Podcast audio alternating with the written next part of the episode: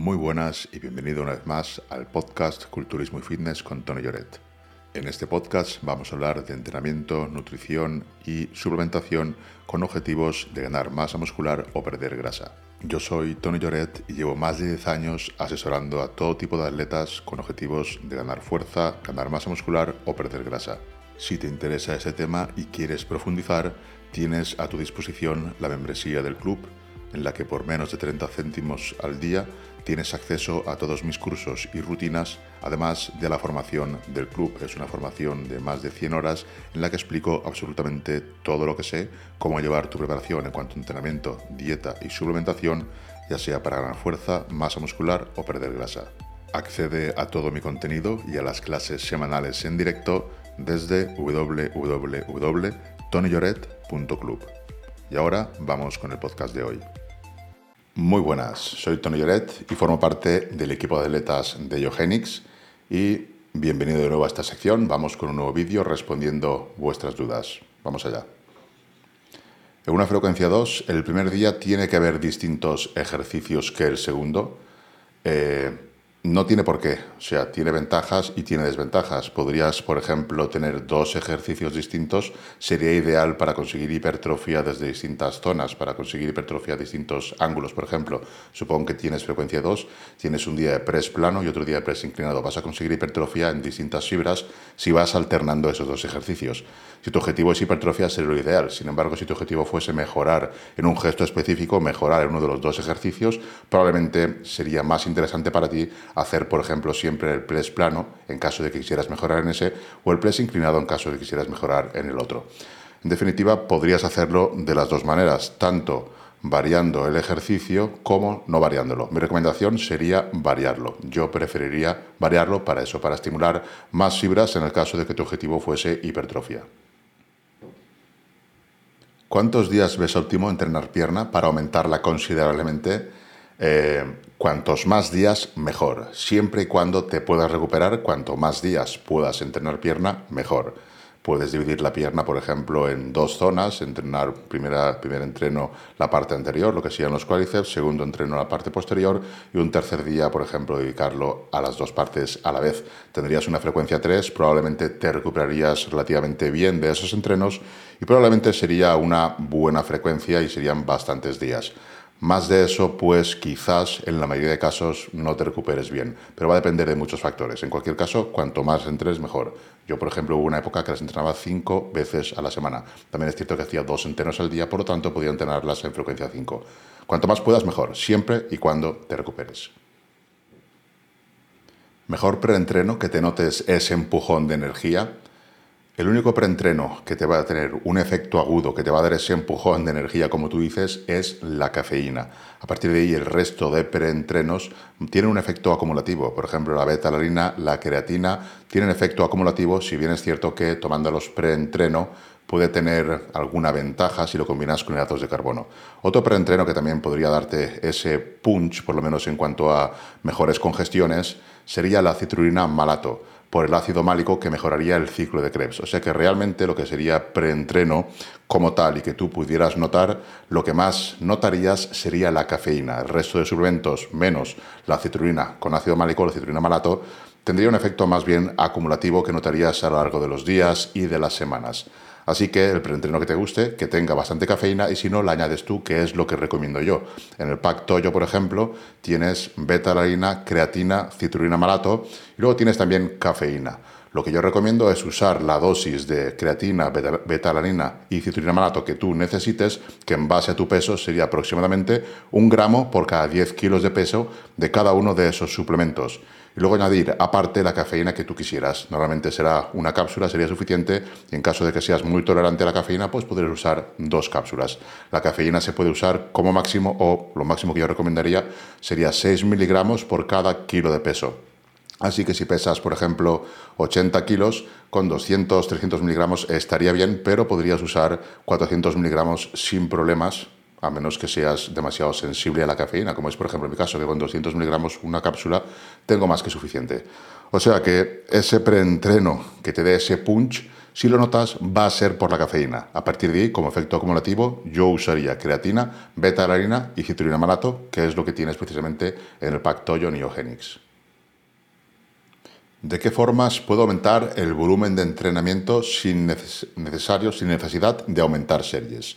Podrías aumentar el volumen de entrenamiento sin necesidad de aumentar series con técnicas de alta intensidad. Podrías, por ejemplo, usar drop sets, podrías usar micropausas, podrías usar rest y con esto lo que conseguirías sería, sin aumentar el número de series, alargar las que ya haces y conseguir así más volumen de entrenamiento. Otra manera sería completar siempre el rango de recorrido completo de cada uno de los ejercicios, incluso cuando falles o llegues muy cerca del fallo, continuar con parciales. Así también aumentarías el volumen de entrenamiento. Y otra manera de aumentar el volumen de entrenamiento sería con restricción del flujo sanguíneo. Al añadir restricción del flujo sanguíneo, añadirías más carga interna en tu sistema, en tus ejercicios, más congestiones, en definitiva, más carga interna, lo que se traduciría también en más volumen de entrenamiento. Para bíceps, tríceps, ¿harías alguna recomendación en concreto de volumen, repeticiones, etcétera? Es mi grupo débil. Pues podrías hacer frecuencia 2 o dedicar un día aparte para bíceps y tríceps y asegurarte de que trabajas el, bíceps en sus dos cabezas. Asegurarte que trabajas un ejercicio con extensión de hombro y otro ejercicio más en flexión de hombro. Con extensión trabajarías la cabeza larga y con flexión trabajarías la cabeza corta del bíceps. Asegurarte que trabajas así también el tríceps, que trabajas el tríceps sus tres cabezas y de la forma correcta. Una sería sin el hombro en ningún tipo de flexión, otra con una ligera flexión y otra con una, una flexión de 180 grados. Así trabajarías, como digo, las tres cabezas del tríceps y con dos ejercicios o tres de bíceps y con dos o tres de tríceps, tendrías cubiertas mm, los dos músculos bien cubiertos, asegurarte que haya tensión mecánica, priorizar técnicas sobre carga, que eso es muy importante, no se trata de mover la carga y menos en músculos tan pequeños, sino que realmente el músculo se lleve el estímulo. Entonces, mi recomendación es sigan esa. Si tu técnica está bien, la selección de ejercicios es correcta, es muy complicado que no progreses. Otra cosa es que no progreses como tú quieres, que es difícil. Son músculos pequeños y cuesta bastante de hacerlos crecer. Buenas, ¿qué es más óptimo para hipertrofia? ¿Aumento de cargas tras cada serie o viceversa? Lo más óptimo será llevar las series muy cerca del fallo para conseguir una alta tensión mecánica, que es lo que va a desencadenar todos los procesos que nos van a llevar a la hipertrofia. A partir de ahí podríamos hacerlo aumentando cargas o no aumentando cargas o directamente incluso descendiendo cargas. Lo más relevante es que las series se acerquen al fallo. Si tú empiezas con una carga, digamos, eh, ligera y luego la aumentas, si en tu primera serie acercaste la serie al fallo, esa fatiga a nivel central, a nivel sistémico, no te va a permitir en esa segunda serie que sea óptima. Por lo tanto, aumentarás carga ah, y el descenso del rendimiento va a ser muy elevado. Entonces, desde el punto de vista, aumentar carga tras cada serie no sería lo óptimo. Y si puedes aumentar carga tras cada serie y además hacer más repeticiones, eso es porque las primeras series hiciste un trabajo prácticamente nulo en cuanto a tensión mecánica, en cuanto a grado de esfuerzo. Entonces, desde el punto de vista, sería una buena manera eh, calentar bien, activar bien los músculos, luego una serie efectiva y a partir de ahí mantener o incluso disminuir la carga si no llegamos a unas repeticiones establecidas. Eso por norma general. Siempre van a haber muchas excepciones y distintas maneras de hacerlo. En mis rutinas propongo varias maneras de hacerlas y algunas sí aumentan la carga, pero básicamente es porque en las primeras series estamos preparando eh, a nivel neural y a nivel muscular para esa serie efectiva que ya va a ser con la máxima cantidad de carga. Si lo haces así, puedes aumentar la carga, pero porque las primeras series son de aproximación de calentamiento. Si quieres series efectivas y cada vez aumentas la carga, va a ser complicado que aumentes rendimiento, porque cuando vas a por las cargas ya pesadas, ya estás cansado y por lo tanto tener una progresión de cargas se complica mucho. Si lo haces al revés, primero cargas más elevadas y luego más ligeras o mantienes carga, vas a ser capaz de entreno a entreno progresar en cargas de una manera más eficiente o por lo menos más controlada y con menos ruido que si empiezas directamente con cargas ligeras, generas mucha fatiga y luego en las cargas elevadas, dependiendo de la fatiga que tengas de las series de antes, podrás avanzar más o menos, rendir más o menos desde el punto de vista de eso. Primero, calentar, serie efectiva y luego otras series que también van a ser efectivas, pero con incluso menos cargas o a menos repeticiones seguro, si no bajas carga. ¿Puede simplificarse la tensión mecánica como la fuerza ejercida por las fibras musculares?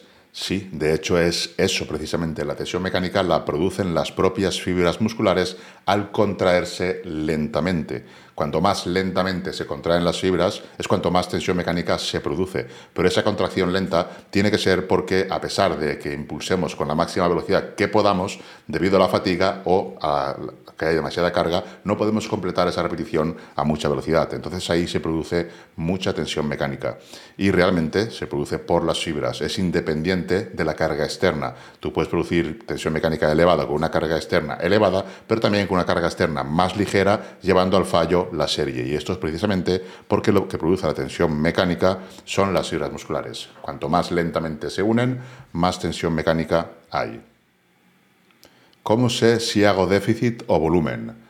Si al, pasar la semana aumentas peso, estás en superávit calórico, por lo tanto estarías en volumen. Si al pasar la semana disminuyes el peso, estarías en déficit. Si ni aumentas ni disminuyes el peso, estás en una normocalórica.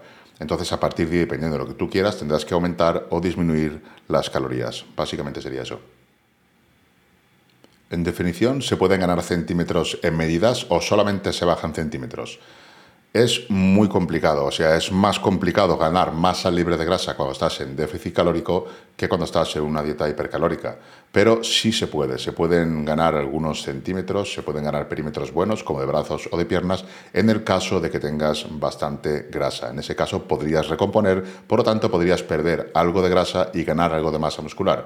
Porque al haber un excedente de grasa, lo que sería la masa libre de grasa es menos propensa a perderse, mientras que las reservas energéticas van a tirar más de grasas. Si las grasas ya son bajas, pues vas a tirar más en ese déficit calórico de la masa libre de grasa, por lo tanto ganar perímetros ya va a ser muy complicado.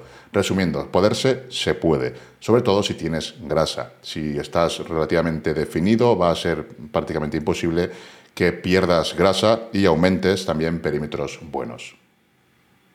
¿Qué hacer si el cambio de placa a placa es muy brusco? No tienes por qué necesariamente aumentar cargas, puedes hacer tu progresión de cargas aumentando repeticiones. Simplemente en lugar de aumentar cargas sería aumentar más repeticiones entre los entrenos y ya sería una progresión de cargas. También podrías usar pues pequeñas placas o pequeñas mancuernas, ponerlas donde están las placas e ir sumando así algo de peso. Pero como digo, no es necesario siempre aumentar carga, sino que también puedes simplemente aumentar las repeticiones.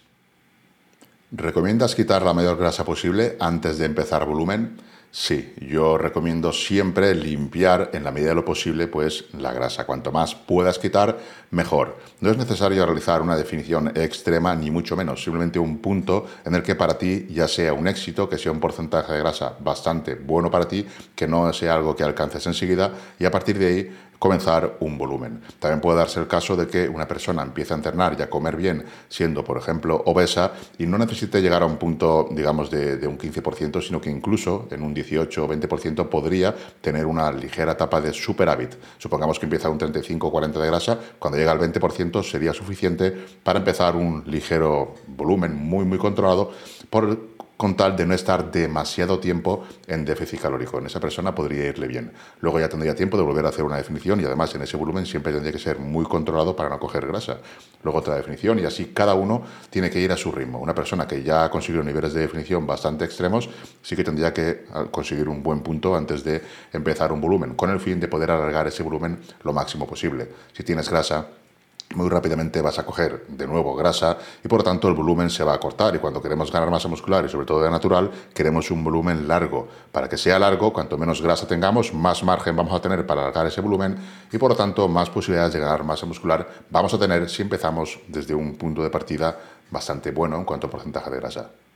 Y hasta aquí el vídeo de hoy, espero que te haya gustado, si es así, manita arriba y suscríbete al canal de Diogenis que no paramos de subir contenido. Un saludo y hasta el próximo vídeo.